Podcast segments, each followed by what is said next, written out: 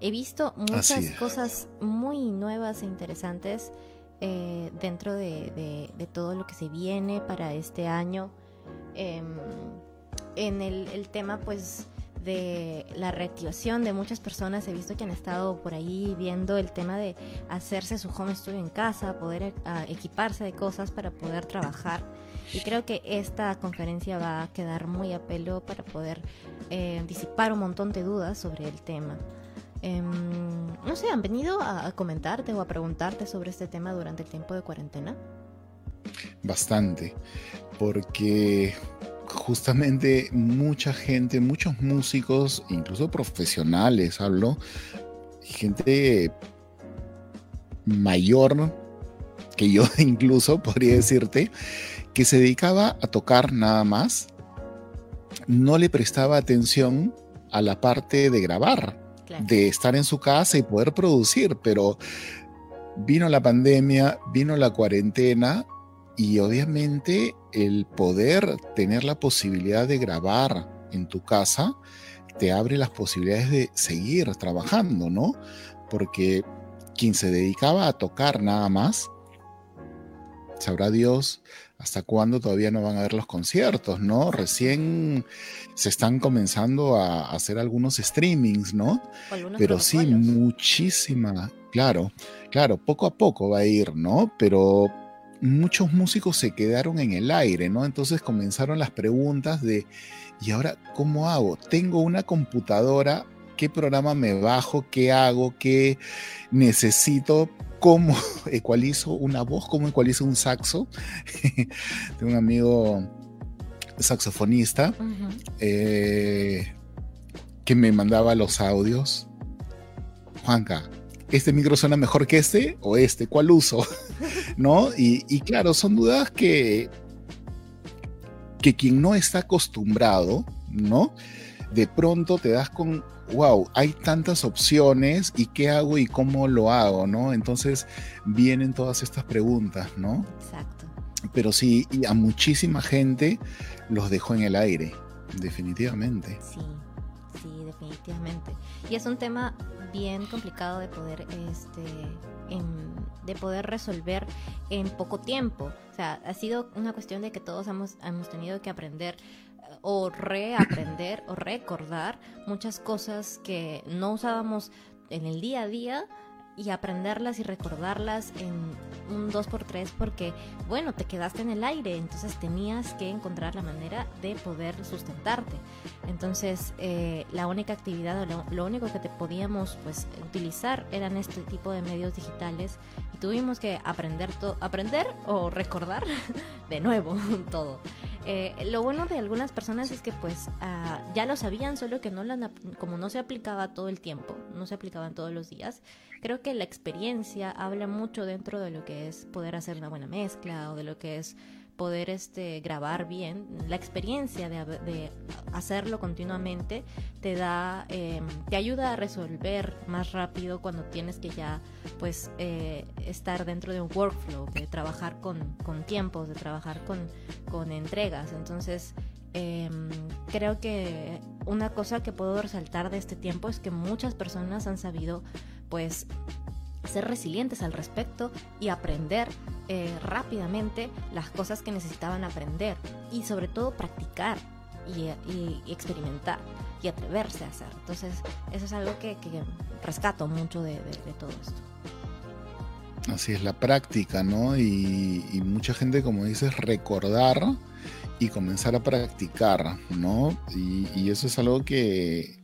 bueno, al menos a mis alumnos de la universidad, eh, los que llevaron conmigo hace, no sé, cinco años, seis años, siete años, eh, el curso básico de tecnología de audio, este, muchos no lo aplicaron, ¿no?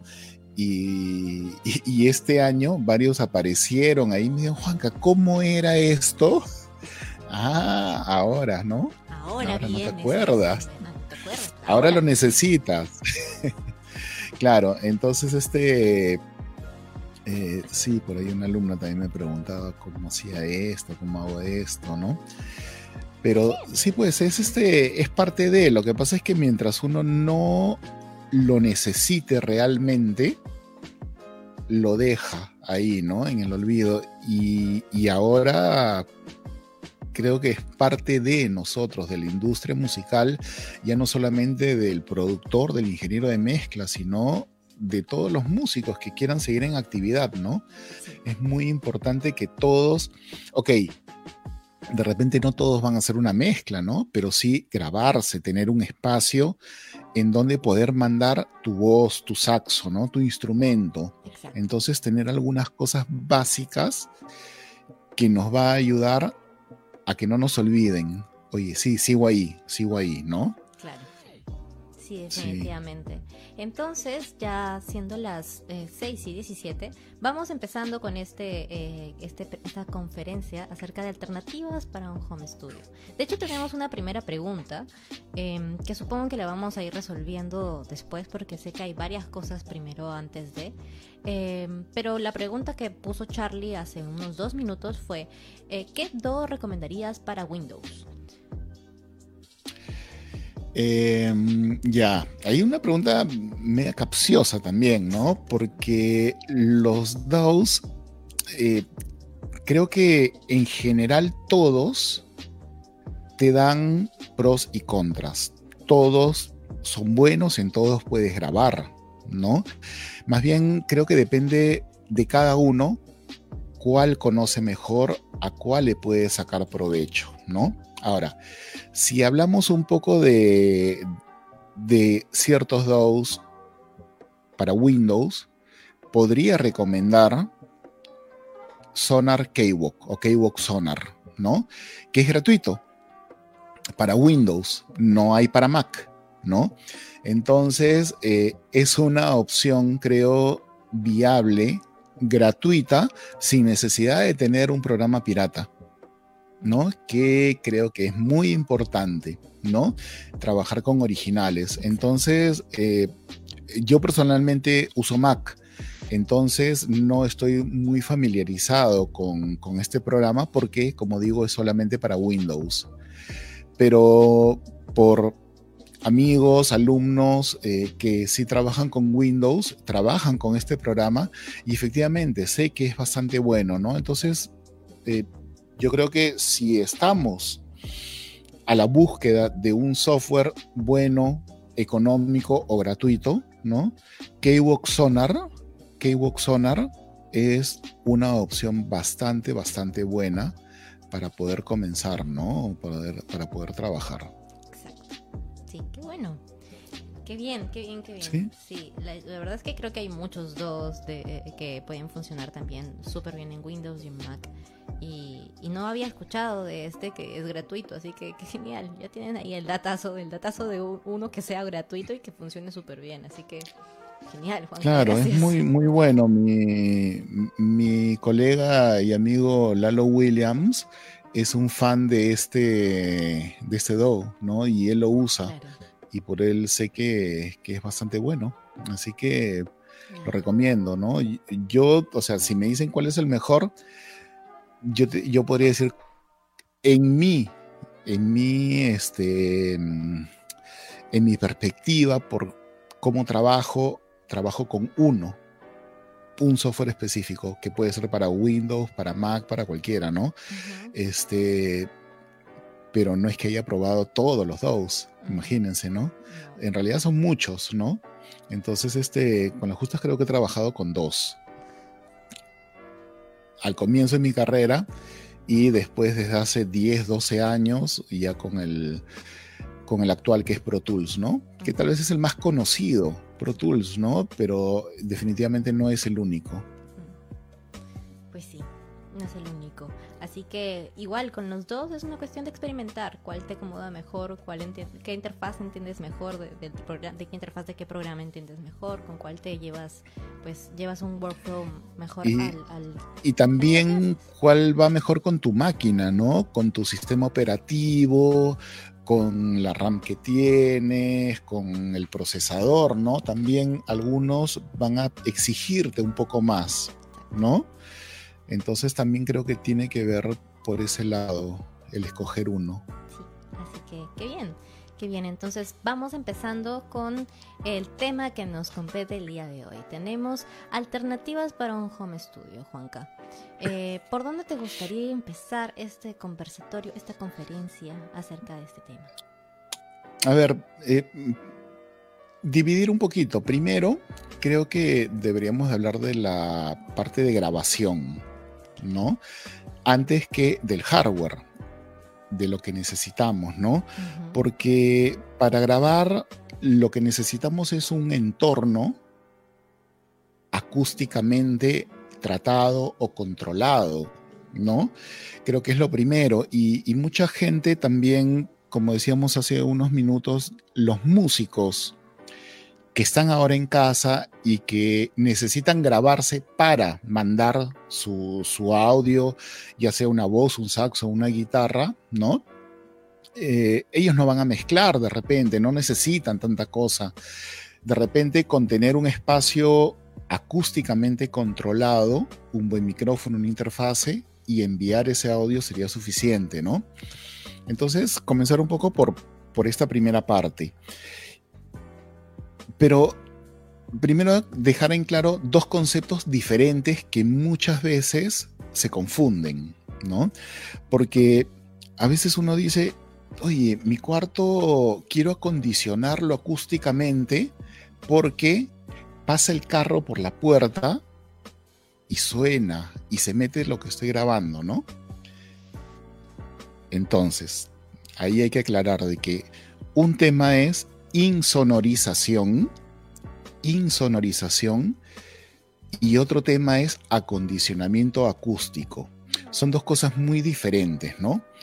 Entonces, si hablamos de insonorizar un cuarto, para que no entre la bulla de un carro o ahora que están de moda las bandas o los mariachis que pasan por las puertas de tus casas, ¿no? Y se meten, está muy común eso. Entonces, este, para evitar que eso suceda, nosotros lo que necesitamos es insonorizar el cuarto. Y esto significa construir un cuarto dentro de otro. Construir un cuarto el cual las paredes van a tener que estar desacopladas de la estructura de la casa. Desacopladas me refiero a materiales de, resortes, de jebes aislantes y crear un falso piso, un falso techo, falsas paredes, ¿no? Esto es lo único que puede evitar de que la bulla exterior entre o que lo que nosotros estamos tocando también salga, ¿no? Porque, por ejemplo, un baterista está tocando su batería, está tocando el bombo, ¿no? Le hace el acondicionamiento, todo, pero no aísla el piso de la estructura de la casa. Entonces, por la vibración, el bombo también se va a transmitir a toda la estructura de la casa, ¿no? Entonces, eh, hay que tener en cuenta ese pequeñísimo detalle de que insonorizar un cuarto es lo único que te hace que no salga la bulla o que entre la bulla. Y eso generalmente es bastante caro. Hacer un cuarto es hacer una construcción dentro de tu casa, dentro de tu cuarto, ¿no? Y eso por lo general lo tiene que hacer un ingeniero acústico, hacer mediciones y qué sé yo, todo un tratamiento, ¿no?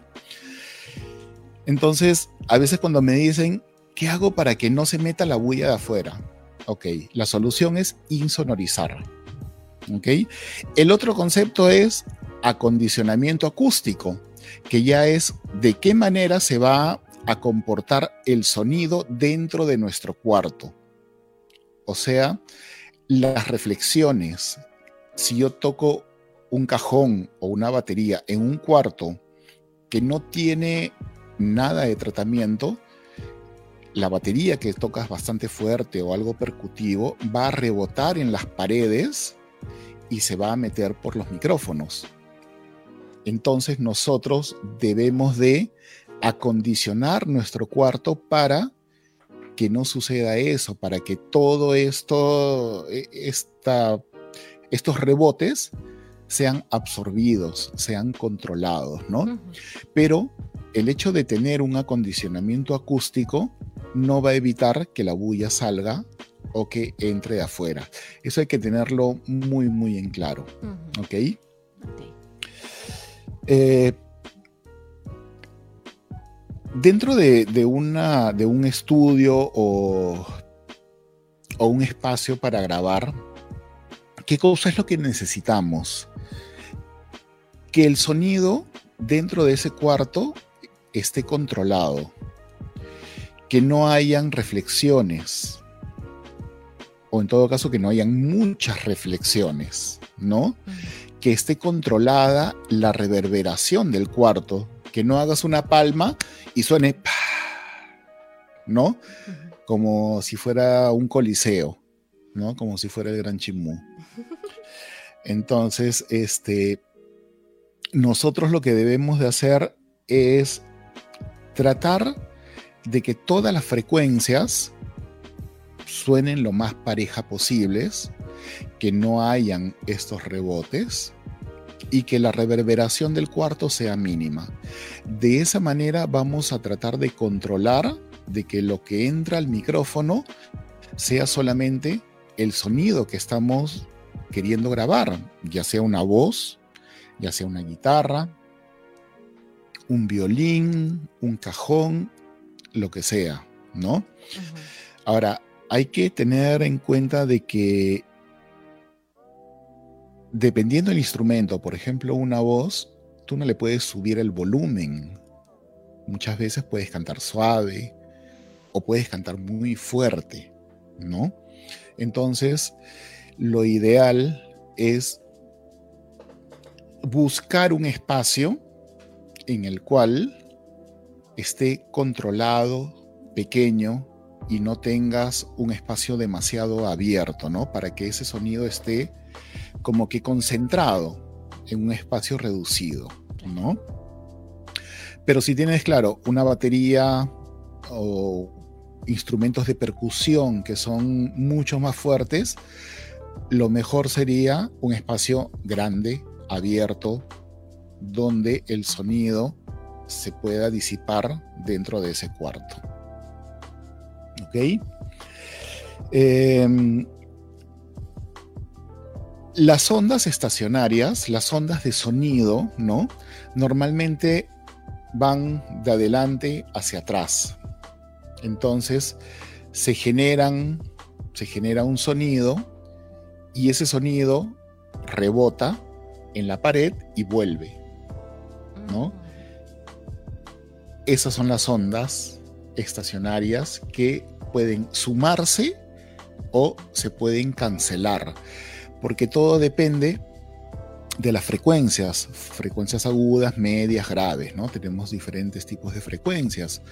Entonces, ¿qué sucede de que estas ondas, al reflejarse en las paredes, dependiendo la fase, ¿no? La fase de, de estas ondas, podrían sumarse y hacer de que en mi cuarto sienta los graves mucho más grandes de lo que son realmente o anularse si van fuera de fase entonces se pueden anular ciertas frecuencias, ¿no?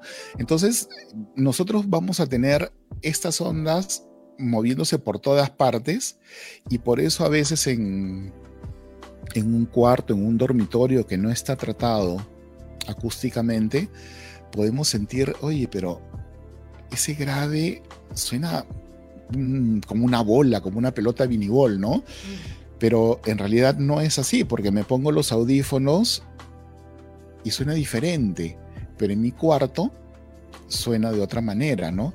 Y es justamente por cómo se comportan esas ondas en este espacio acústico. Ahora, estas ondas también se reflejan no solamente en una pared, de atrás hacia adelante, ¿no? E, esos son los modos unidimensional, en una dimensión. También están los bidimensionales, los sonidos que van a rebotar en las cuatro paredes del cuarto. Y están los tridimensionales, que van a rebotar en las cuatro paredes, más el techo y el piso. En seis puntos. Entonces, a veces uno dice, oye, pero ¿por qué suena así? ¿No? Y generalmente eso sucede cuando tenemos un cuarto de cemento con paredes paralelas y no tenemos alfombra, no tenemos cortinas, ¿no? Y estas ondas se van a ir por todas partes. Entonces, ¿qué podemos hacer? ¿Cuáles son las soluciones, no? Si hablamos de soluciones eh, profesionales, acústicas, existen los paneles. Paneles absorbentes que van a absorber frecuencias y paneles que van a hacer que las ondas se dispersan, se dispersen parejas por toda la habitación. Entonces, combinando los dos tipos de paneles, vamos a lograr de que en algunos lugares del dormitorio esas ondas se absorban y las que se reflejan ya no se sumen a las ondas originales, sino se dispersen de una forma más pareja, ¿no? Para eso son los paneles difusores y los paneles absorbentes. Son dos tipos de paneles, ¿no? Pero no todos tenemos esos paneles, no todos tenemos tampoco la inversión para hacer, ¿no? Y en esos tiempos es un poco más complicado, ¿no? Entonces, algunas soluciones que nos pueden ayudar podría ser, para comenzar, alfombra. Alfombrar el cuarto y ya tendríamos un espacio, una de las reflexiones del piso, digamos que controlada, ¿no? Se recomienda usar cortinas, cortinas gruesas, cortinas densas que vayan hasta el piso. No se recomienda usar eh, persianas, por ejemplo. Las persianas reflejan el sonido, ¿no? Entonces, una alfombra, una cortina, nos van a ir ayudando. Pero, ¿qué más podemos hacer? Em, en algunos casos, a ver, si estás en tu cuarto y sientes haciendo una palmada que hay mucho rebote en tu cuarto, podríamos probar descendiendo la cama y poniendo el edredón o este, las frazadas en las paredes, colgarlas o incluso parar el colchón en una de las paredes. Eso también te puede ayudar. Y algo que, también uno dice, oye, qué locura, y la vez pasada lo hice acá, atrás mío tengo un closet. La semana antepasada grabé con, mi hija, tenía que, le pedí que me, que me grabe una voz, abrí las puertas del closet y puse el micrófono acá. Y a ella la puse mirando al closet mirando a la ropa. Entonces, ¿qué cosa tienes? Un espacio acústico, tienes el micrófono, la ropa que está enfrente y de esa manera lo que estaba cantando no se reflejaba y no rebotaba. ¿no? Entonces también es una posible opción, ¿no? La cosa es de que podemos buscar recursos caseros para tratar de mejorar nuestras grabaciones. Tratar de, de que rebote lo menos posible los sonidos. Todo depende también del tipo de instrumento que estemos grabando. Cuanto más fuerte sea ese instrumento, un saxo de repente, o una percusión, una trompeta, va a ser más complicado y va a ser más difícil, ¿no?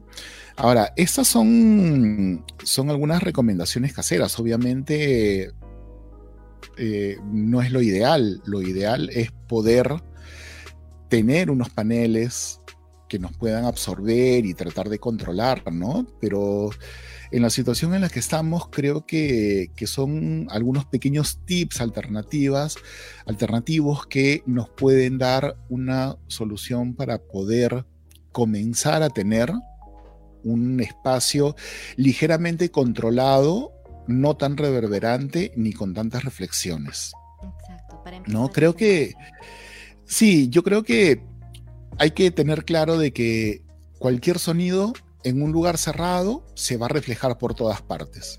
Entonces, si hablamos más fuerte, si gritamos más fuerte, va a haber más rebote. Exacto. Si es más suavecito, entonces no va a llegar a las paredes y no va a rebotar. ¿no? Así funciona. Entonces, apuntar el sonido hacia un colchón, un closet, ropa, ¿no? Pueden ser alternativas que nos van a ayudar y estoy seguro de que eso va a ayudar a que la grabación suene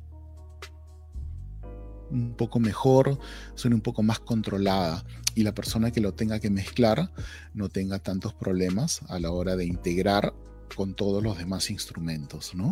Claro, sí. Qué interesante. Pero acá Charlie nos dice, yo hago mucha bulla. Charlie es cantante, entonces eh, creo que una de las recomendaciones que acabas de dar de poder cantar, eh, pues captar el sonido, colocar el micrófono con el armario lleno de ropa o el ropero lleno de ropa y cantar hacia ahí, creo que le puede ayudar a poder, pues, tal vez no reflejar tanto si es que tiene un volumen muy grande de voz, ¿no?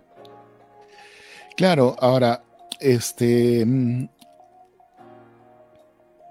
hay una, una foto que, tú la podrías poner de Pilar, que les podría enseñar, por ejemplo, eh, el estudio que yo tengo es un home studio, pero es un estudio de mezcla.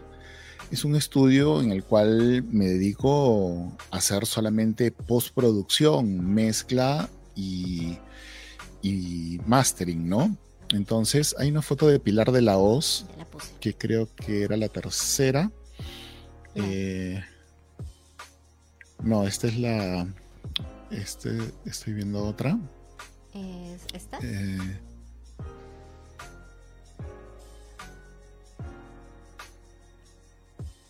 mm, a ver.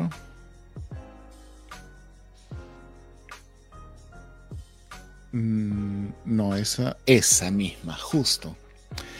Ahí está. Por ejemplo, como les digo, mi estudio es de mezcla, pero ocasionalmente he tenido que grabar algunas voces. Ahí está Pilar de la Voz, eh, justamente grabando la voz para lo que estamos haciendo su próximo disco. Y como pueden ver, son frazadas, frazadas de lana que he puesto una delante y una detrás de ella para cerrar el espacio, ¿no? Son esas frazadas de, alpaca, si no me equivoco, tejidas que son muy, muy gruesas. Y lo que he hecho es ponerlas en unos pedestales de micro, las he colgado y lo que he hecho es, es, solamente cerrar el espacio para que, porque pueden ver detrás de ella que hay paredes, ¿no? Hay paredes ahí. Entonces, obviamente, en un estudio donde yo no tengo la necesidad de grabar, no he hecho un acondicionamiento acústico, porque realmente no lo necesito, ¿no? Yo normalmente voy a un estudio a grabar. Pero ¿de qué manera soluciono si viene la cantante y me dice, faltan grabar dos voces para terminar el disco. Wow, no, no vamos a ir a un estudio. Entonces, revisé mis closets y digo, ok, tengo estas frazadas acá. Y de esa manera logré tener un sonido obviamente controlado, no en su máxima expresión, pero sí lo suficientemente trabajable para poder en la mezcla conceptualizarlo dentro de los demás instrumentos, ¿no? Entonces son opciones y, esta es, va a ser una producción que va a salir a la venta, o sea, mm, es una grabación de la voz casera, pero que está dentro de una producción que ha sido grabada, los demás instrumentos dentro de un estudio también, ¿no? Entonces, este, son recursos, recursos que uno puede tener para solucionar esos pequeños detalles, ¿no? Eh, es posible, se puede hacer, ¿no? Entonces, este, hay que hacerlo, o sea, creo que nosotros tenemos a veces el concepto de que si no lo hacemos en un estudio no va a sonar bien. Y la forma de producir música ha cambiado, ¿no? Ahora, definitivamente, si controlamos todos estos aspectos, si tenemos todos los detalles para hacerlo, vamos a lograr un mejor producto. Si vamos a un estudio profesional, ok, vamos a tener mejor calidad también, ¿no? Pero en la situación que, la situación que estamos pasando ahora, nosotros tenemos que, que tener recursos, tener recursos para poder salir adelante. Y esta es una opción, esta es una opción, ¿no? Eh, después ah, eh, pusiste una foto antes, ya que la habías puesto, que eh, a ver si la podemos poner nuevamente que es de, una grabación que hice hace mm, ya un poquito más de cinco años. Eh, esa. Como ven, ahí estamos grabando en la sala de una casa. Eh, la parte del fondo hay un, este, un tul, es una, alfombra, un tul, ¿no? Eh, alfombra, digo, una, una cortina de tul. El piso está alfombrado totalmente. Y hay muchos muebles también, ¿no? A la derecha vemos de que está, está Cali Flores, el productor, eh, sentado en un mueble. A la mano izquierda está Ronald Contreras, eh, que es el guitarrista, un guitarrista cusqueño muy bueno. Y tenemos ahí a Magali Solier, eh, de esta manera hicimos su segundo disco. Ese segundo disco, se me fue el nombre del disco. Eh, bueno, se, me fue ahorita. Lo hicimos íntegramente ahí, en esa sala, que es la sala del productor musical que era, que fue Cali Flores, ¿no? y grabamos a la vez guitarra y voz en esa sala. Y eso es lo que salió, eh, Coca Quintucha. Coca Quintucha se llama el disco, ya me acordé. Este, y lo pueden buscar, lo pueden escuchar en, las plataformas, en Spotify, en, en, Apple Music, supongo que deben de estar por ahí. ¿No? Entonces, uno dice, oye, pero voy a grabar en mi sala también, ¿no? Entonces, ¿con qué calidad va a salir? ahí está. O sea, grabamos un disco entero en esa sala. Se montó la guitarra y la voz y después Cali al día siguiente eh, puso algunas percusiones, un bombo legüero y algunas cosas que necesitaban, ¿no? Ahí está la laptop, la interfase, monté todo a unos pequeños metros, pocos metros del, de ellos y de esa manera pudimos grabar, ¿no? Eh, después hay, una, hay otra foto también grabando unos charangos. Eh, que también este fue en, en, una casa, que fue una grabación para el disco de Margaret Egger, que es una cantante suiza. Ahí está, ¿no? Y ahí estamos grabando dos charangos a la vez, ¿no? Con un micrófono en figura 8, o sea que capta por los dos lados, ¿no? Ese micrófono capta por los dos lados y estamos en un cuarto también. Ese es un cuarto, ahí había un cuadro eh, se llega a ver la alfombra, había muchos muebles a los lados. Y es, eh, eso también salió en un disco, ¿no? O sea, no necesariamente también todas las grabaciones se hacen en un estudio profesional. Eh, y para ir un poquito más allá, este disco que estábamos grabando esto, este, estos charangos, el disco completo se hizo en la casa de Cali Flores y de Margaret Egger en Suiza. En la sala, en el dormitorio, grabaron las voces, las percusiones, las guitarras de, Sergio Valdeos. Todo se hizo ahí, en la casa. ¿No? Y cuando Cali viene a Lima y me dice, Juanca, tengo un disco para que mezcles, ya, qué bacán, le digo, ¿no? Y cuando escuché, wow, esto ha sido grabado en casa, efectivamente, ¿no? Este, todo un reto, todo un reto, porque, como hablamos, no es un espacio controlado acústicamente, pero sin embargo, tuvieron la precaución de ubicar bien los micrófonos, de poner ciertos muebles, las alfombras, ¿no? Entonces se logra, se logra hacer un disco que creo yo suena bastante, bastante bien para las condiciones, ¿no? De grabar todo en una casa. Y es más, grabado por Cali, que es en realidad el productor, productor y músico, ¿no? Entonces, este, eh, ese mito de que si no tenemos un estudio profesional, súper controlado, con los super equipos, los super micrófonos, ¿no? Eh, creo que, que sí ayudan, definitivamente sí van a ayudar, pero hay que desmitificar un poco, ¿no? Eh, los home studio, la calidad que podemos lograr es bastante, es bastante, ¿no?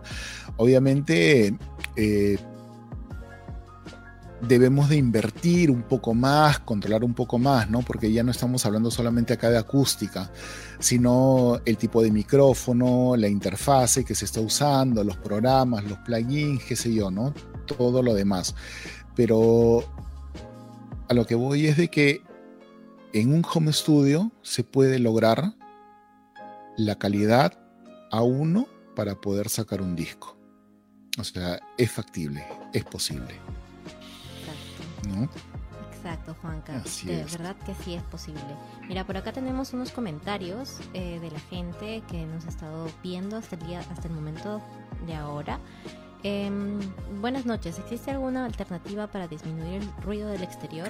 Efectivamente, hemos conversado de eso más al inicio de esta este, conferencia y creo que la respuesta es la insonorización, ¿cierto, Juanca?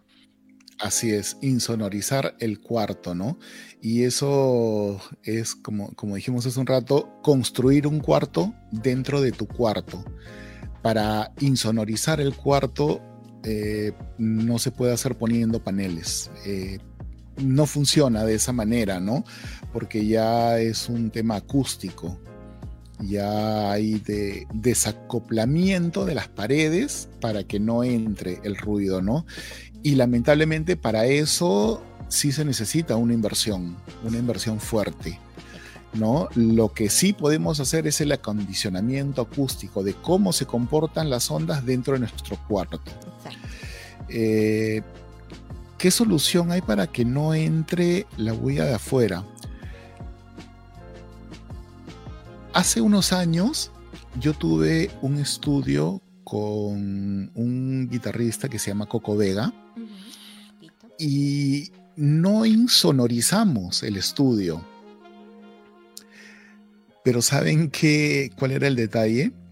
De que estaba en un quinto piso, quinto piso, bastante alto, y en una calle por la cual casi no pasaban autos, una calle pequeña, ¿no? Eh, si pasa un carro, va lento. Y no estábamos cerca, mm, por lo menos que a tres cuadras, creo, de una avenida principal. Entonces, eso podría ser una solución, mudarse. Mudarse. Aún mudarse. No, pero si tienen, si tienen un espacio en, en, una calle, ¿no? Donde no, no es muy transitada, y si están en un piso superior, arriba, en el cual no entra la bulla, entonces eso sí podría ayudarles bastante a que no se meta la bulla de afuera, ¿no? Pero acústicamente, tratarlo acústicamente no ayuda, sino, como les digo, hay que insonorizar ese cuarto. Claro, tratar, tratarlo acústicamente tiene más que ver con ya el tema de lo que ingresa dentro del, bueno, lo que capta el micrófono, las, las frecuencias en general, no necesariamente con, los sonidos eh, externos. Externos, sino cómo se comporta ese sonido dentro de un espacio cerrado. Eso es lo que podemos controlar, ¿no? De una manera fácil, de una manera este, mm, alternativa. ¿no? A, un acondicionamiento acústico profesional, ¿no? Podemos tratar de secar. un detalle más que creo que no lo dije, eh, que se me pasó, que es tratar de anular las esquinas en tu cuarto. ¿Por qué? Porque ahí es donde se emposan los graves. Ahí es donde se van a generar mucho más las frecuencias graves. Entonces, si tienes que eh, la posibilidad de poner cojines o, algún panel o algo, claro, en las esquinas. Creo que partiendo de ahí es muy, muy importante controlar, pero principalmente en las esquinas. Por eso existen las famosas trampas de graves. Es lo primero que se hace en un estudio, las trampas de graves. Así es. Qué bien, qué bien. Por acá Timothy nos comenta, Carmen, tú sabes que hemos grabado en el cuarto, en un cuarto con lo que tú tenías en Soneto, eh, también y sin necesidad de ir a un estudio y salió mucho mejor. Y efectivamente, hace unos dos años, dos, tres años, eh, tuve la oportunidad de estar en Soneto grabando eh, varias canciones para varios de los chicos que estuvieron llevando el curso de Soneto Pro, un curso en el cual empezamos a ver todo el tema de redes de los de artistas que fue dictado por Jenny, Jenny Guillén hace varios años, hace algunos años, y efectivamente pudimos grabar dentro de ese cuarto eh, gracias a ciertas especificaciones que justamente Juanca eh, pudo brindarme para poder ayudar a los chicos a grabar. Eh, de hecho, pues ahí empezamos a aplicar varias cosas acerca de un cuarto pequeño, como el que vemos en este momento acá, para poder este, grabar y captar mejor el sonido de cada uno de los chicos que entraba a cantar o a tocar algún instrumento. Em, tomando en cuenta eh, cosas como pues eh, tanto el color de voz que tenían los chicos y, y, la fuerza, porque algunos chicos cantaban más fuerte que otros, entonces algunos chicos hacían que reverbere más el lugar, que se escucharan más las, reverberaciones que otros. Entonces sí, efectivamente estas cosas eh, funcionan bien. Y funcionaron bien en ese momento porque también la habitación en la que estábamos grabando estaba lejos de la, de la entrada principal y estaba en, una casa en la que en, la calle de afuera no se escuchaba tanto hasta ese cuarto y no pasaban tantos autos. Entonces la insonorización, como justo estábamos hablando, se pudo dar en esa medida. Pero dentro del cuarto definitivamente se tuvieron que hacer varias cosas para que este, pudieran, se pudieran controlar los diferentes este, sonidos, justo como mencionas. Entonces, es efectivo, es efectivo utilizar las cosas así. Sí que sí. además, además, les cuento por qué grabamos el disco de Magali Solier así en, esa sala, en esa casa. Eh, no fue por un tema de presupuesto. Ah, teníamos el presupuesto y es más, creo que salió hasta un poquito más caro. Eh, llevar todo a, la casa, ¿no?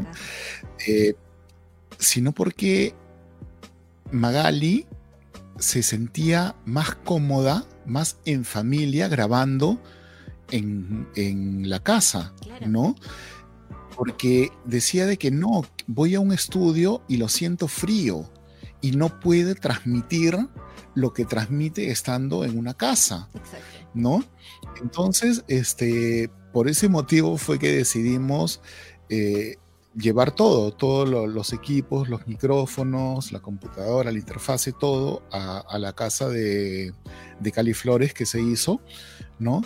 Y, y, por ese motivo, el feeling de la grabación es mucho mejor y suena cálido. Exacto. Entonces, no necesariamente en un estudio va a sonar mejor porque tienen los mejores equipos sino también donde el artista se siente cómodo, donde el artista puede transmitir mejor.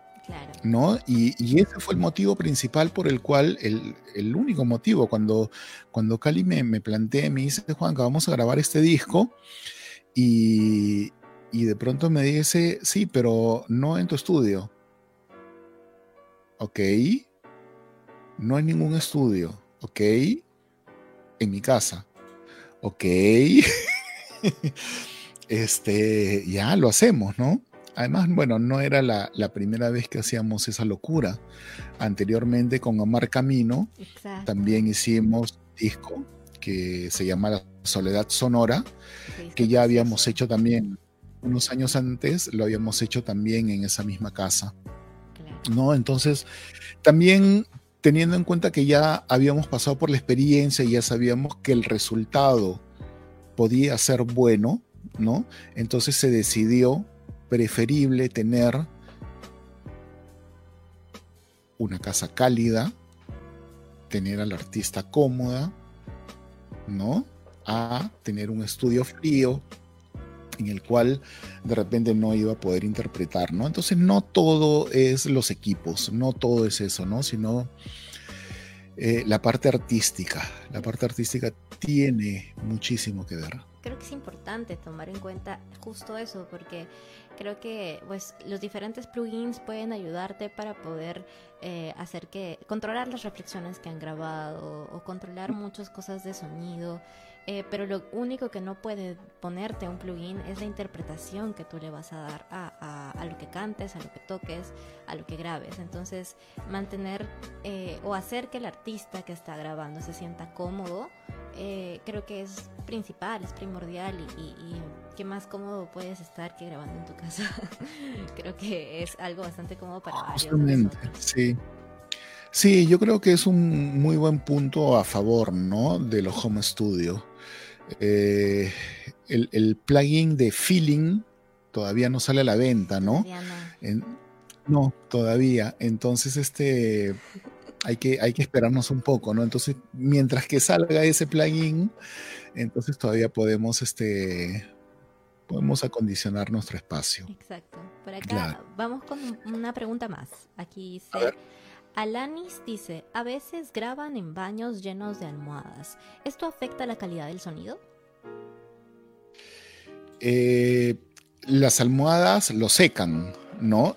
Y un baño, por lo general, es excesivamente reverberante. A no ser de que quiera ese efecto, jamás yo pensaría en grabar en un baño, ¿no? Porque el material es 100% reflectante. ¿No? Entonces todo lo que hablábamos hace un rato, en un baño se multiplica por 10, fácil, ¿no? Entonces, este, obviamente si pones las almohadas vas a secar, pero preferible buscar otro espacio de otro material, ¿no? Porque las losetas, el piso, ahí no tienes cortinas, no tienes alfombra. Entonces, este se hace demasiado reflectante. Ahora, para algún efecto creativo, alguna parte, alguna cosa, si no tienes un plugin de reverb, grabas en un baño y va a sonar muy reverberante y podría sonar algo interesante, ¿no? Pero repito, creo que como efecto creativo puede funcionar. Sí, exacto. Entonces, Juanca, ¿Te sigo haciendo preguntas o tienes ahí algún tema en específico que todavía... Sí, avanzar un poquito más porque estábamos hablando de, la grabación, de la parte de acústica un poco, ¿no? Pero para terminar de, redondear el home studio, ¿qué cosa es lo que necesitamos, no? Ya hablamos un, poco del espacio, pero hablemos del hardware también. ¿Qué cosa es lo básico? ¿Qué cosa es lo mínimo indispensable en todo caso que necesitaríamos, ¿no? Una computadora Creo que una laptop muchas veces cumple la función, ¿no? Ahora, bueno, ya no ahora, desde hace un buen tiempo creo que las laptops son este, lo suficientemente potentes como para poder eh, tener todo, todo nuestro estudio en una laptop, ¿no? Entonces, una buena laptop con un, con un buen procesador también, mínimo un Core i5, 16 GB de RAM, creo que, que puede funcionar para que nosotros podamos tener nuestro estudio, ¿no? Aparte de la computadora, necesitamos una interfase, una interfase de audio. Y acá hay un tema, ¿no? Con que uno dice también, wow, tengo una interfase de dos canales, será buena, será mala. La verdad es que hay calidad diversas no porque una interfase es de dos canales, ¿no? Es limitada en cuestión de entradas, no podré grabar una batería, pero puede ser lo suficientemente buena para grabar una voz y una guitarra. No podré grabar una batería con ocho micrófonos, obviamente, pero sí me sirve para grabar un instrumento.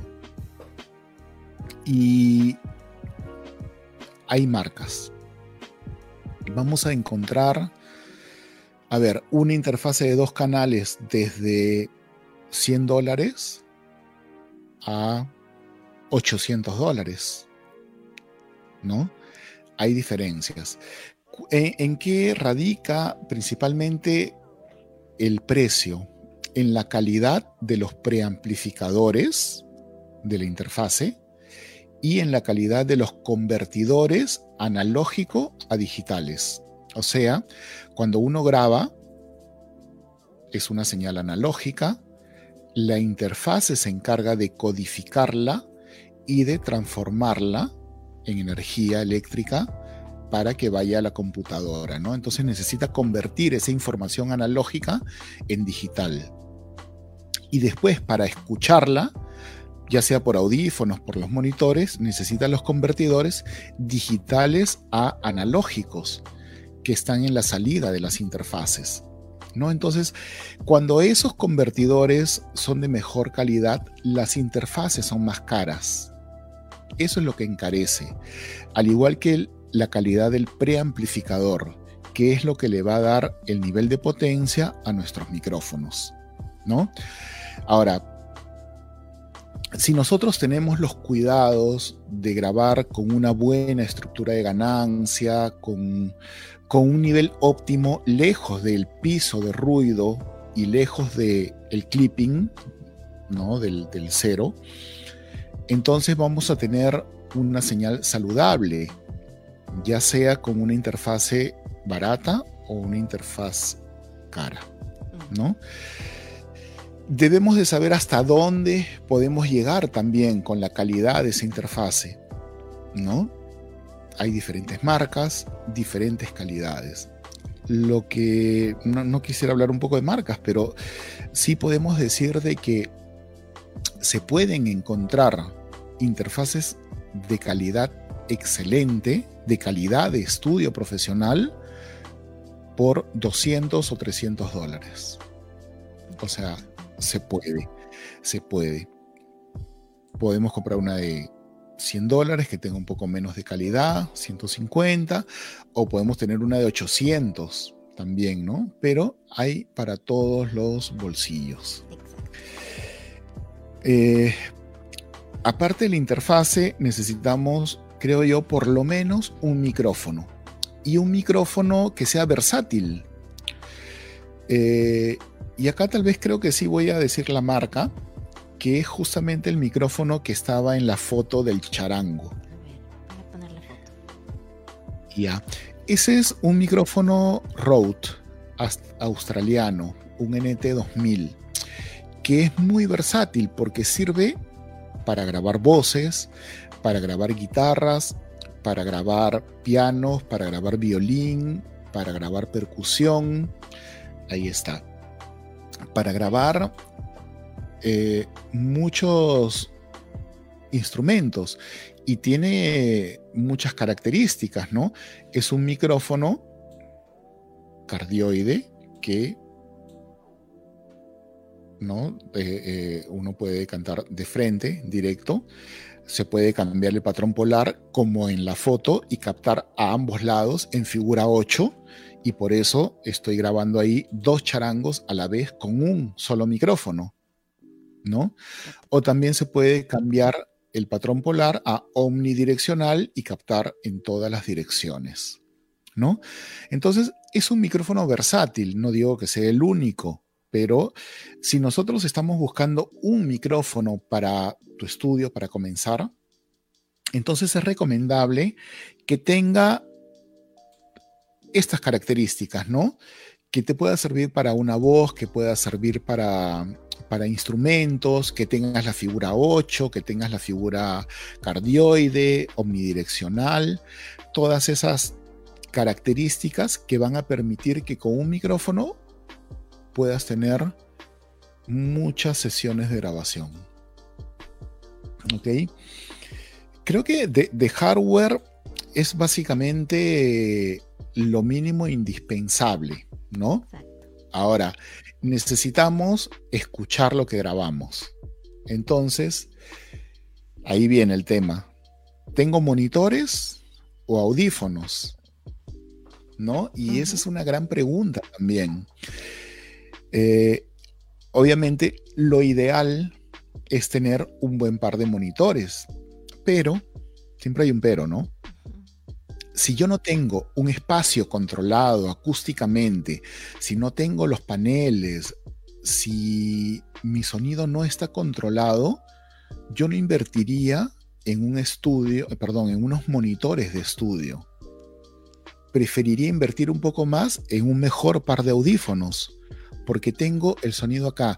El sonido no se va a reflejar en las paredes, ¿no? Por ahí hubo el caso de un alumno que tenía unos monitores eh, Genelec, que supuestamente son de los mejores, muy caros, y que me traía unas mezclas muy malas. Y me decía, pero no entiendo, mis monitores suenan bien, yo lo escucho y, y me suena bien, y cuando lo traigo al estudio, suena mal. Y le digo, ¿y cómo, dónde los tienes? En mi cuarto, ¿y cómo es tu cuarto? ah, de cemento, no tiene acondicionamiento acústico. Entonces, todas las características para que el cuarto le juegue una mala pasada. Entonces, de nada nos sirve invertir mucho dinero en unos monitores si no tenemos el espacio acústico. ¿No? Yo siempre recomiendo esto. Prefiero tener un buen par de audífonos antes que unos monitores si no tengo el espacio. Porque después van a tener los problemas y dicen, uy, no, no, este, me recomendaron tal monitor, pero no suena, no me salen mis mezclas, ¿no? Este, y es por el entorno acústico, por el entorno acústico. Entonces hay que tener mucho cuidado. Ahora, si tenemos los monitores, ¿de qué manera podemos tratar de, de controlar ese sonido. Para comenzar, evitar las esquinas. Lo primero. Segundo, no pegar esos monitores a la pared, que no estén muy cerca, ¿no? Eh, si tienen una mesa donde está, estar alejados por lo menos medio metro de la pared, ¿no? Eh, es lo ideal.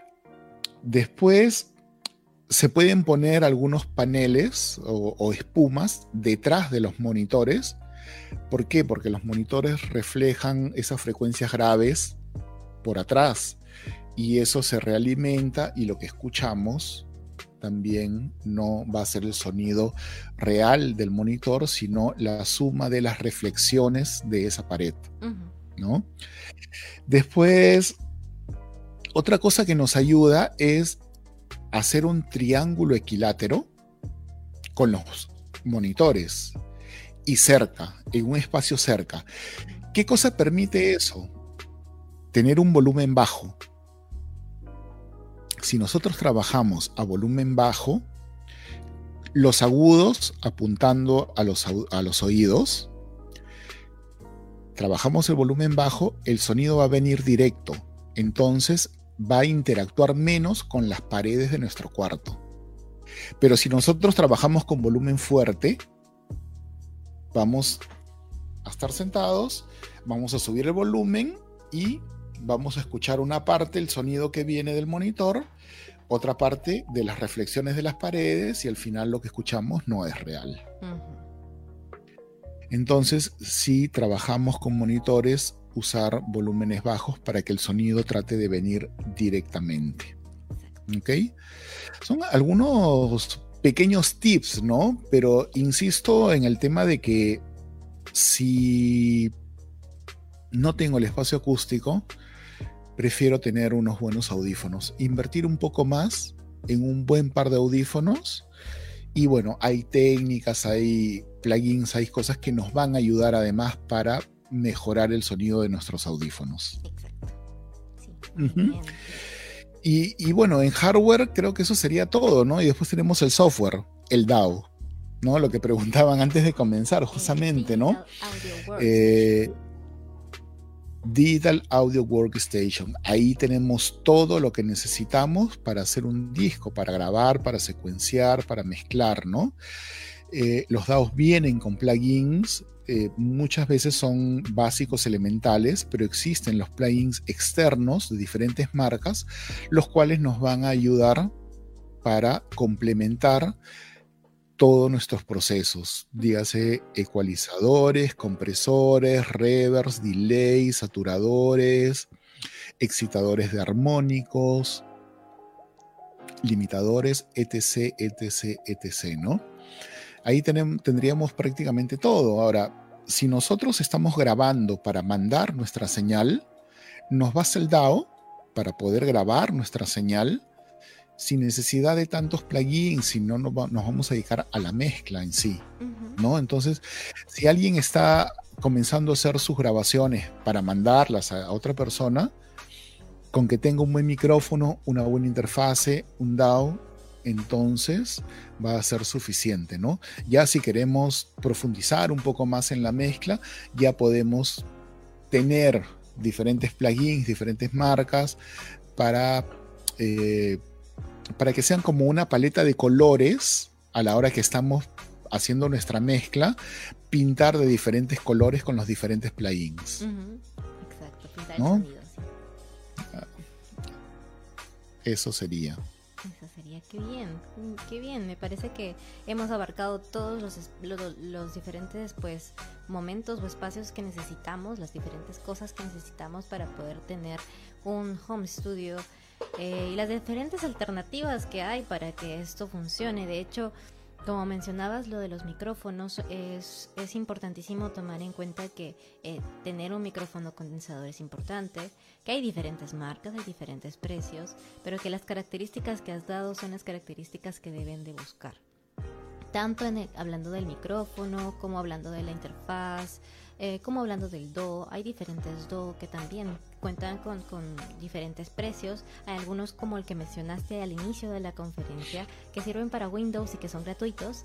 Em, y, es, es, así, es una cuestión de empezar a buscar.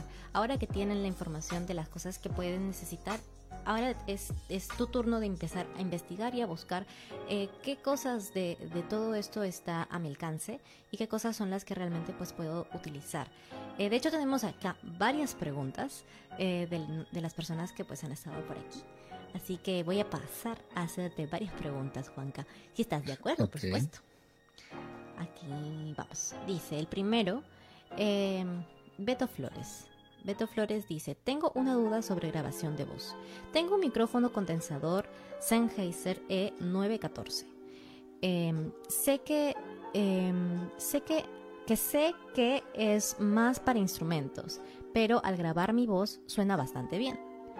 ¿Usted recomienda, recomienda grabar con este micrófono o necesitaría de todos modos comprar otro?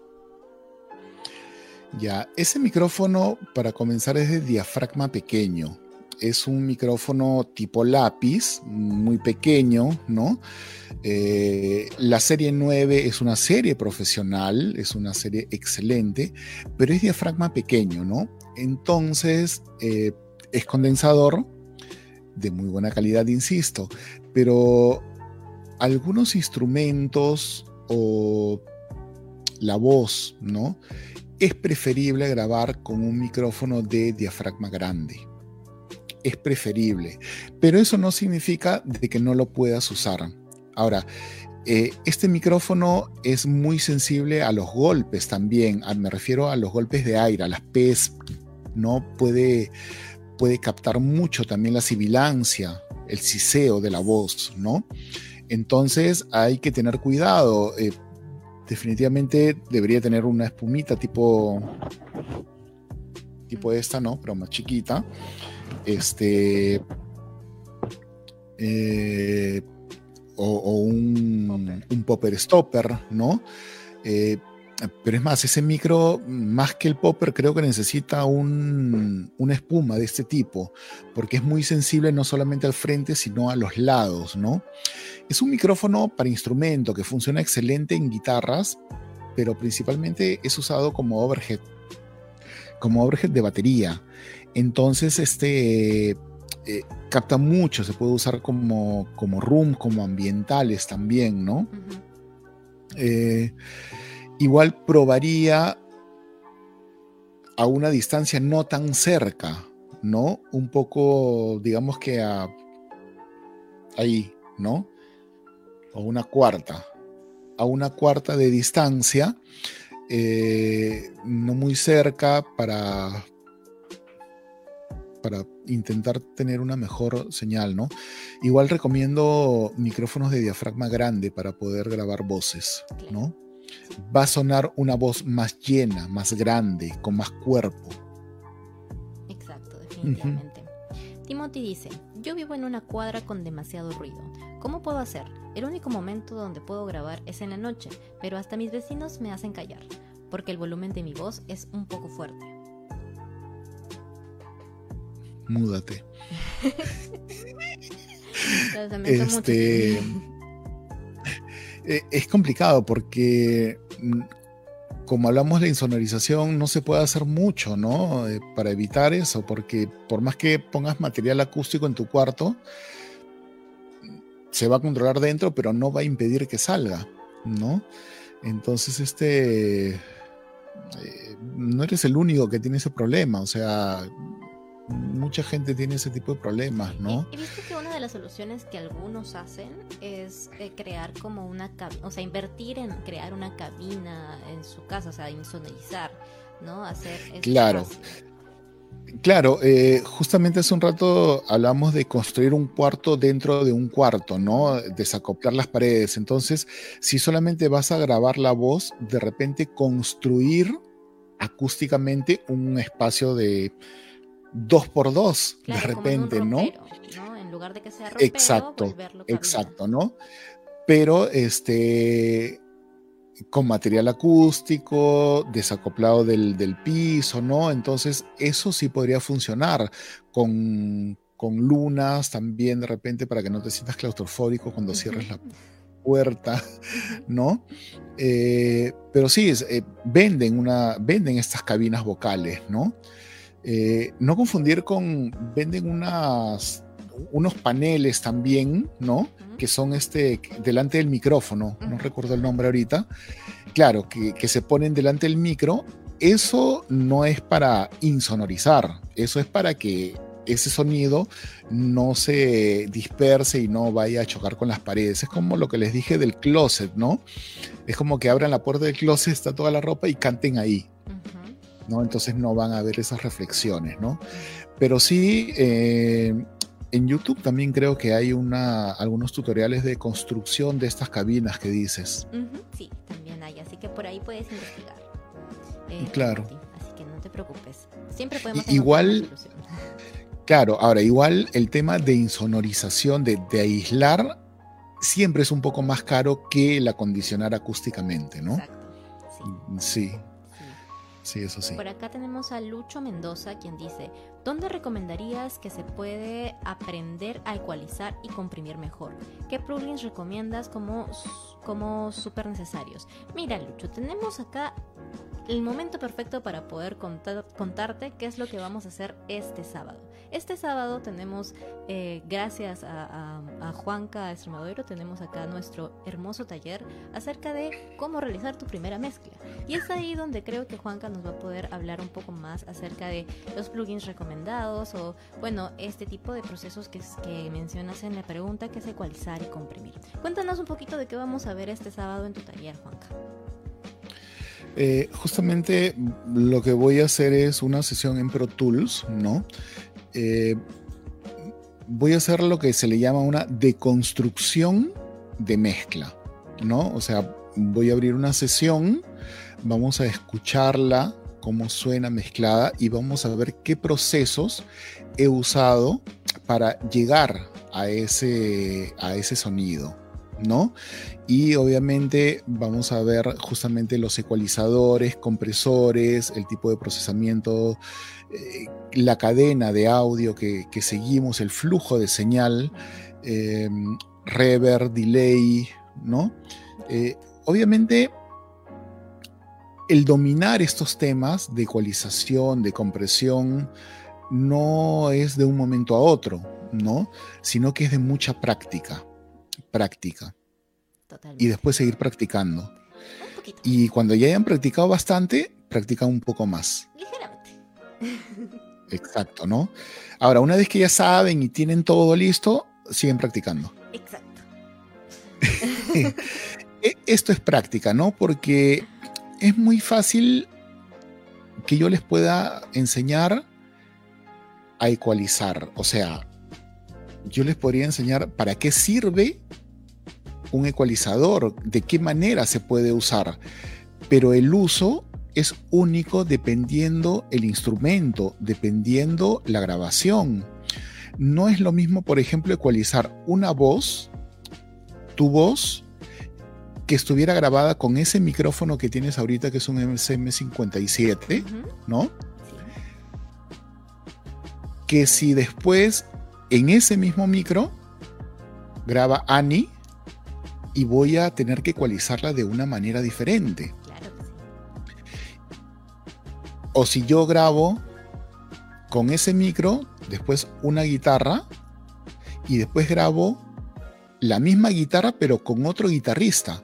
La pulsación va a ser diferente. Entonces cada canción, cada instrumento es único yo estoy en contra de, los presets de ecualización, de compresión, ¿no? Creo que hay que usar el oído, tal vez puede ser un punto de partida, ¿no? Si uno sabe para qué sirve cada uno de los controles, lo que tiene que hacer uno es usar el oído y el criterio musical que cada uno debe de tener, ¿no? El criterio musical se desarrolla y para eso creo que hay que escuchar mucha música con oído crítico, ¿no? Desarrollar el oído, saber qué grabación, qué música suena bien y cómo suena, analizarla. Entonces eso nos va a dar un criterio para la hora que estemos ecualizando, comprimiendo o, o trabajando, moldeando, ¿no? Lo que yo digo es moldear cada sonido. Entonces digamos, ah, tiene que sonar de tal forma. Exacto. ¿No? Pero si me funciona bien un ecualizador para tu voz, probablemente no me va a funcionar bien para, la voz de Annie. Son voces diferentes, muy diferentes, a pesar de haber sido grabadas con el mismo micrófono, en el mismo lugar, con la misma interfaz y la misma persona, ¿no?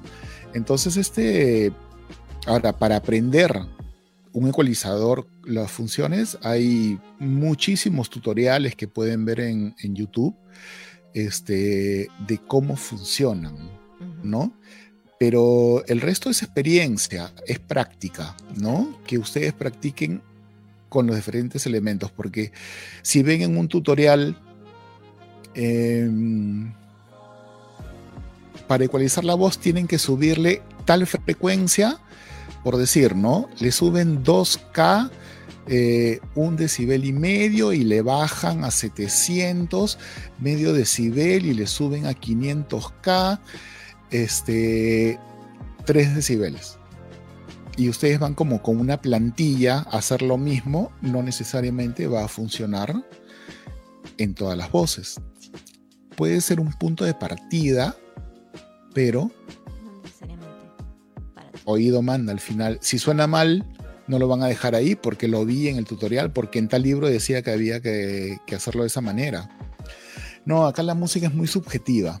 La mezcla, todo esto es muy, muy subjetivo y, y, tiene que ver mucho con el criterio, con el criterio que cada uno le va a poner.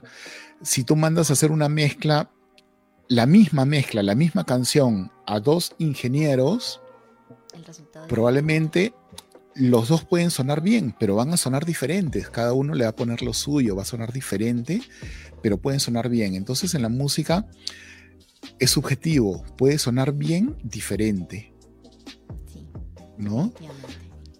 Sí. Así que sí, este sábado vamos a empezar a ver todos estos temas acerca de mezcla contigo en el taller Cómo hacer tu primera mezcla desde casa.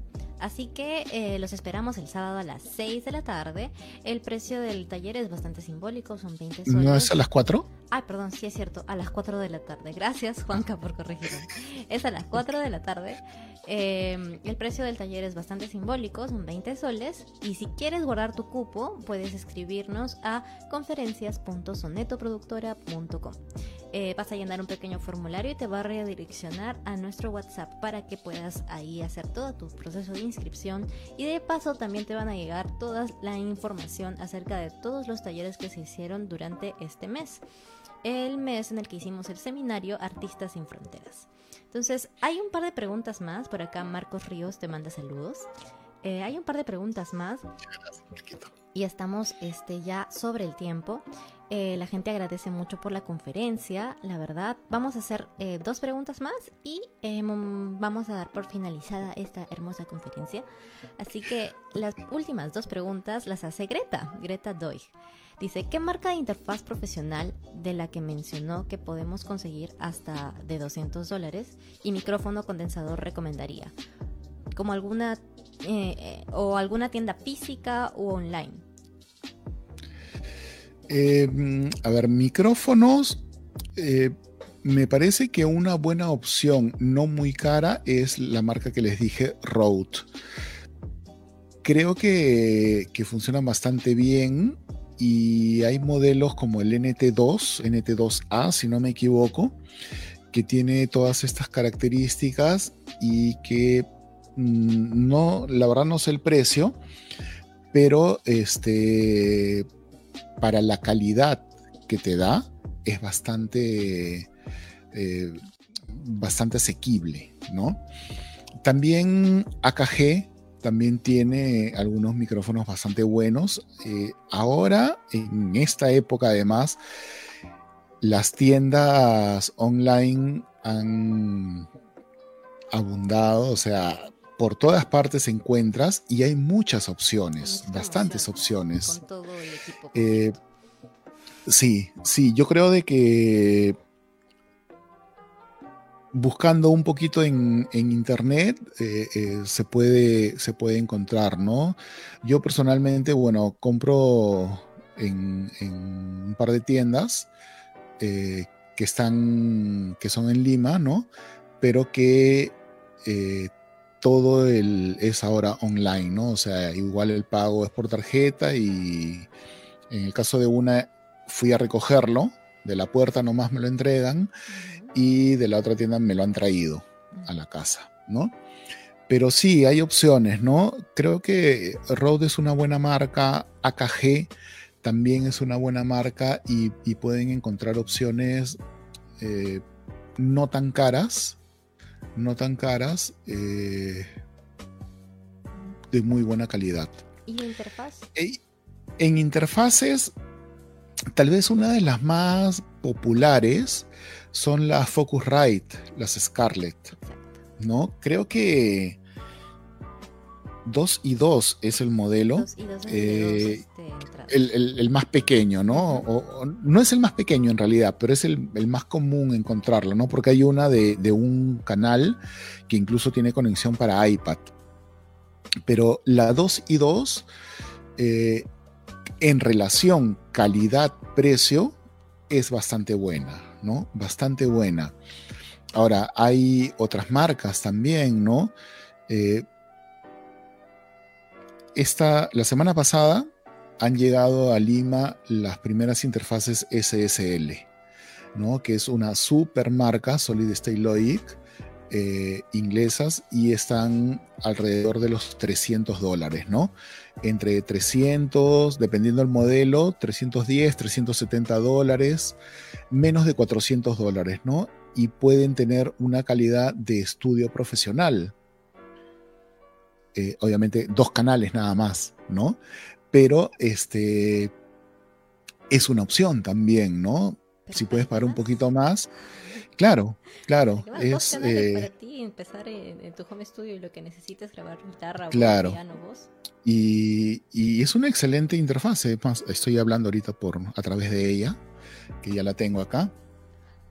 Y, y de paso también podría, eh, podríamos ver la última foto. Claro que, falta, que es justamente del set que tengo acá ahora. ¿no? Es una foto de lo que, de lo que tengo, porque cuando comenzó la cuarentena, tuve que comenzar a armar aquí en mi casa, ¿no? Ahí está. Acá en mi casa, un espacio, porque el estudio no queda acá en mi casa, ¿no? Mi, estudio queda un poco, un poco más allá, más arriba. Este, y allá es donde yo tengo o tenía todo, ¿no? Y poco a poco fui trayendo algunas cosas, ¿no? No he podido traer mis monitores, eh, se han quedado allá. Entonces, eh, ahí en la foto podemos ver qué cosas es lo que tengo, ¿no? Tengo una laptop la interfase que está ahí a la mano derecha, que esta es la SSL2, eh, los audífonos, unos Shure abiertos, que son los que tengo ahora, eh, y un disco duro externo, que está a la izquierda, ¿no? Donde tengo toda la, toda la información. Y un micrófono ahí a la derecha, ¿no? Que hoy día lo he cambiado por este Sennheiser. Eh, pero es todo lo que necesito, ¿no?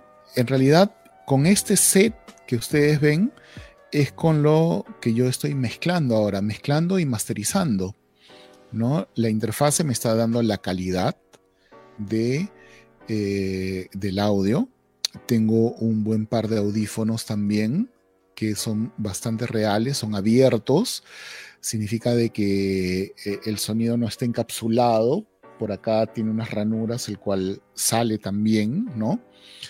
Y, y dentro de la laptop es que tengo el DAW, uso Pro Tools y tengo mis plugins y tengo todo lo, todo lo, lo necesario para poder hacer mi mezcla, ¿no? Entonces, de esa manera me he acomodado acá en, en, en mi casa. Eh, no sé cuándo voy a volver al estudio porque no puedo estar, a pesar de que ahora podemos salir, ¿no? Pero no puedo estar yendo y viniendo porque eh, armando y desarmando acá y allá, ¿no? Porque también tengo que dar las clases. Entonces, eh, las clases las doy acá y ya aprovecho para hacer todo acá, ¿no? Ya si tengo algún disco o algo más que trabajar algo más grande, de repente llevaré, ¿no? Las cosas allá. Todavía no, no sé cómo, cómo va a seguir esto, pero por ahora ese es mi set. Ese es mi set. Una laptop, una interfase, un buen par de audífonos. El espacio en este cuarto no está controlado acústicamente, por eso y porque no tengo espacio no he traído mis monitores y uso audífonos, ¿no? Entonces creo que de esa manera, cuidando los, detalles, la calidad, en, mi caso me dedico a esto, entonces eh, invierto en una buena marca de interfase, de audífonos, ¿no? y tal vez lo mejor para mí son los procesos que hago con los plugins también, ¿no? Entonces me lleno de mucha paleta de colores para poder, para poder pintar las mezclas o las masterizaciones con los diversos plugins, ¿no? Y, y, de esa manera sigo trabajando acá en casa, ¿no? Y de todo eso pues vamos a hablar también el sábado a las 4 de la tarde en, en tu taller, el taller de, eh, bueno, cómo hacer tu primera mezcla. Vamos a hablar de todos los plugins, de, bueno, también el, flujo de señal que, que ya es algo pues bien metido dentro de lo que ya es el trabajo de una mezcla. Poder entenderlo bien también es importante para mantener la calidad de lo que quieras hacer. Em, entonces me parece genial. En el taller también vamos, vas a poder pues vamos a poder hacerte preguntas, vamos a poder resolver más dudas, eh, vamos a poder hablar contigo, porque de hecho hay muchos, muchos, muchos mensajes ahorita llegando a, varias preguntas que se han quedado ahí por resolver, que ya tienen que ver con, pues, con este tipo de cosas que tienen eh, que ver más con el tema de este de mezcla con los plugins con algún tipo específico de recomendación acerca de una interfaz con un micrófono o con este eh, pues un, tipo de audífonos, una combinación. Y creo que eso pues lo vamos a ir viendo también en el taller. Si estás interesado de meterte al taller o interesada también de meterte al taller, no te olvides de comunicarte con nosotros. Puedes escribirnos por WhatsApp al... Eh, dame un segundito para poder darte el número exacto. Voy todo el seminario tratando de aprendérmelo. el número es 978-729-224. Lo repito, 978-729-224. Puedes escribirnos a WhatsApp para poder separar e inscribirte o entrar también a conferencias.sonetoproductora.com. Ahí vas a bueno, rellenar un pequeño formulario que nos va a servir también para saber qué cosas te gustaría aprender, qué es lo que necesitarías tú eh, aprender en estos momentos para podértelo brindar eh, como taller o como curso o tal vez como una conferencia dentro del siguiente seminario. ¿Quién sabe? Por ahí nos animamos. Así que, bueno, en base a todo esto, la verdad es que muchísimas gracias Juanca por todo lo que nos acabas de eh, decir el día de hoy, por tu conferencia. Ha sido realmente pues para mí ha sido una conferencia en la que he podido recordar muchas cosas em, y sobre todo también creo que ha sido una conferencia en la que se ha visto que no solamente hay una importancia en los equipos, sino también en el espacio en el que pues uno graba. Em, nada, pues recordarles a todos que estamos en comunicación con ustedes para, ya se está fijando en este momento este, el número de contacto para, para este, poder hacer tu inscripción y también la página en los comentarios, así que pueden hacerle clic ahí. También recordarles que van a encontrar esta conferencia y todas las conferencias anteriores en el podcast de Soneto que pueden encontrar en Spotify. Así que eh, eso ha sido todo por el día de hoy. Muchísimas gracias Juanca, eh, de verdad muchas gracias por estar aquí, al miembro de todo Soneto. Eh, no sé si te gustaría, ¿cómo podemos encontrarte en redes sociales? No sé si te gustaría decir algo a todos los fans que tenemos acá hablando sobre audio. agradecerte, agradecer por, por, esta conferencia, por la oportunidad que me das de, de, poder explicar un poco estos temas. Y nada, espero verlos también el, el día sábado. Y bueno, si me quieren buscar por ahí en Facebook o en Instagram como Juanca Extremadoiro, ¿no? Juanca Extremadoiro en Instagram y en Facebook tengo la página personal y la página del estudio también, ¿no? Las dos están como Juanca Extremadoiro. Sí, así es. Así que por ahí vamos a seguir chequeando todos sus trabajos. De hecho, creo que pronto vas a estar eh, va a estar soltando una de las artistas, creo que Pilar, mencionaste, que está... Estamos terminando justamente de mezclar un disco con Pilar de la Hoz, de la foto que, mostré, ahí estábamos grabando una de las voces. Eh, y, bueno, haciendo cosas también sueltas, ¿no? Porque la forma en que se trabaja la música ahora ya no es discos completos, sino por ahí mezclo una canción, otra canción suelta, ¿no? Lo de Pilar sí es un disco completo, pero son casos raros de, hacer discos completos de, ocho temas o más, ¿no? por ahí me han dicho para mezclar otro disco de 12 temas. Wow. Pero, a ver, vamos a ver qué, a ver qué sale. qué pasa. Sí, así es. Exacto. Genial, entonces vamos a estar muy muy atentos a tus redes para saber y a las redes de Pilar de la Voz para poder escuchar el trabajo en el que el que has estado haciendo durante estos meses, así que Claro. Y, y Muchísimas pueden buscar el disco de Magali Solier también, ¿no? Que les enseñé la foto, este, para que escuchen, si vieron la foto, ¿no? Y, este cuando lo escuchen, imagínense, ¿no? El disco se llama Coca Quintucha, Coca Quintucha, y, y lo grabamos creo que hace como cinco años más o menos, claro, sí. Fue aproximadamente. en este espacio que fue en una sala. eh, y sí, sería, va a ser muy interesante después de todo lo que nos has comentado, de cómo ha sido el proceso de grabar eso, escuchar y ver cuál ha sido el producto final. Así que atentos a eso, busquen el disco, escúchenlo y nos vemos el sábado para seguir conversando sobre estos temas a las 4 de la tarde, no se olviden. Así que muchas gracias Juanca. Eso Muchas gracias, todo. Azul. Gracias a Ani también. Sí, eso ha sido todo por hoy. Eh, yo soy Azul Miranda, así que eh, nos vemos el sábado en la mañana también porque tenemos una pequeña transmisión para hacer los últimos anuncios acerca de este taller.